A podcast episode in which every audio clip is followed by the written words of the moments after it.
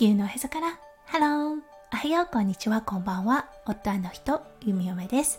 このラジオはオーストラリア在住。20年となった。弓嫁がオーストラリアのこと育児のことそしてパートナーシップについてマクロからマイクロまで幅広くお話しするラジオです。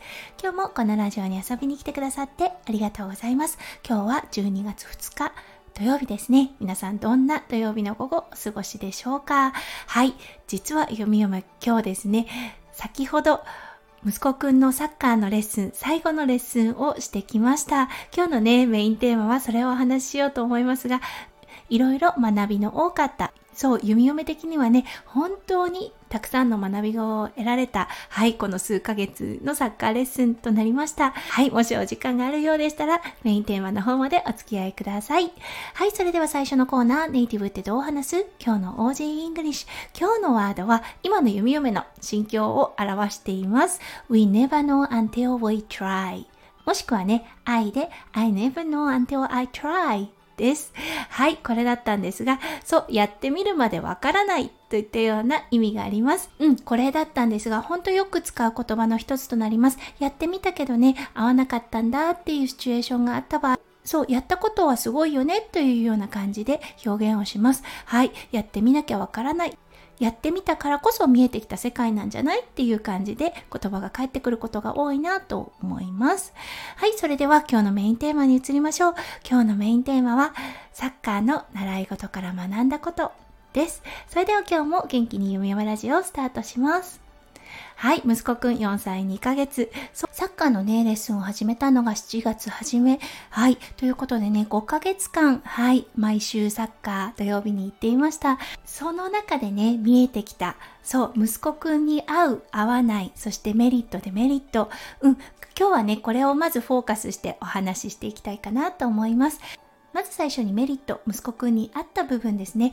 これはもうね、ボールの楽しさを学んだ。ボールで遊ぶことの楽しさ、ボールをコントロールすることの楽しさっていうものをものすごくね、学んだ5ヶ月間だったと思います。そう、そしてもう一つ、うん、親しい人。この場合はもう弓嫁に限ります。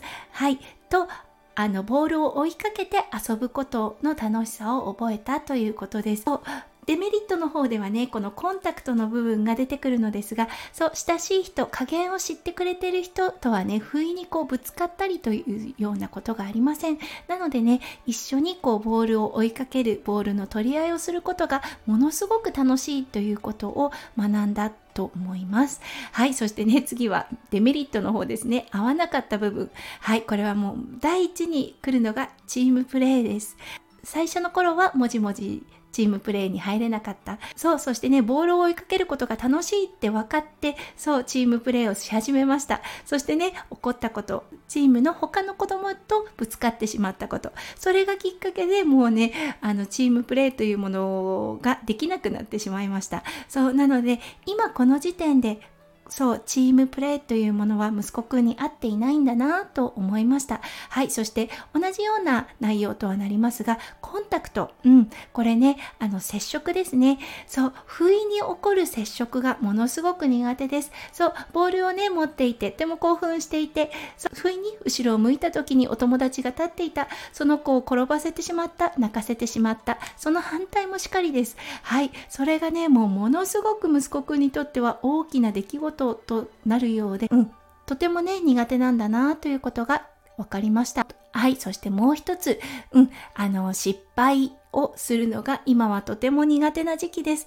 そう、あの、勝ち負けにこだわる時期。そう、なのでね、ゴールをミスしてしまった。みんなができているのに僕ができなかったっていうことに対してものすごくね、あの嫌という気持ちが湧いてくるようです。はい。なのでね、失敗が嫌だった。はい。そしてね、最後だったんですが、これはね、どうだろう？合わないに入るのかな？どうだろうか？と、まだね、弓嫁の中に決定的なこう感覚というのがないのですが、皆と同じことをするのが苦手。はい。これだったんですが、どちらかというとチームで何か一つのことをするのは苦手なのかなって思います。はい、例えばね、あの自分のゴールの順番を待つ等は結構ねできるんだなって思うんですねそうそれはね皆と同じことをする順番を待つということなのですがそこはできるだけどいざチームとなるとうんちょっとね嫌だという気持ちが出てくるのかなと思いました、はい、今日最終日ですね。息子くんには言ってありました。今日でもうサッカーのレッスンはおしまいだからねっていうことを伝えてありました。息子くんもねもうサッカーは嫌だ。もうもうサッカーは行かない。行きたくないっていうことを結構強く言っていました。なので、それを聞き入れるというような形になりました。うん、息子くん、最後のレッスンね、あの、どうかななんて思ってたんです。で、最後だからね、やってみようね、とは伝えていたのです。やはり苦手な部分がものすごくあったりとか、そしてね、一人でね、こう何か集中して遊んでいるってことを最後はしていました。あ、なるほど、息子くんの今はこれなのかなというような感覚がありました。はい、12月に入って、うん、もうそろそろね、あの、習い事っていうものの楽器が終わります。はい、なのでね、来年からまた新たな別なことがスタートするわけですが、もうね、結構、あの、いっぱいいっぱいだよなぁなんて思ったんです。というのは来年、デイケアが2日から3日になります。そしてプールが1日。そして音楽ね、もし続けるのであれば1日。はい。そしてね、土曜日には日本語の補習校というものが入ってきます。はい、地域でやっている、そう、日本語のコミュニティラングリッジセンターみたいなところがあって、そこでね、あの、日本語に触れる機会がやはり大事だと思うので、それが土曜日のプランになるかなということで、結構ね、あ、考えたらいっぱい埋まってるもんだななんて思いました。で、日曜日はね、弓嫁は学習でお仕事が入ってたりします。そう、なので、あ、これで十分かななんて思ったりします。そう、息子くんにとってはこの4歳から5歳が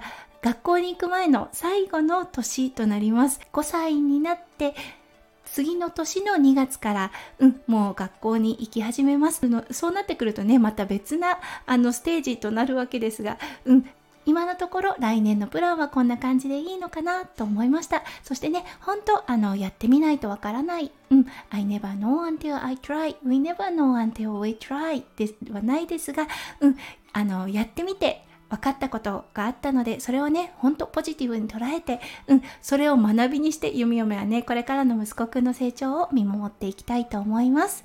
はい、それでは今日も最後まで聞いてくださって、本当にありがとうございました。皆さんの一日がキラキラがいっぱいいっぱい詰まった素敵な素敵なものでありますよう、弓嫁心からお祈りいたしております。それではまた明日の配信でお会いしましょう。地球のへそから、ハロー、弓嫁ラジオ、弓嫁でした。じゃあね。バイバイ。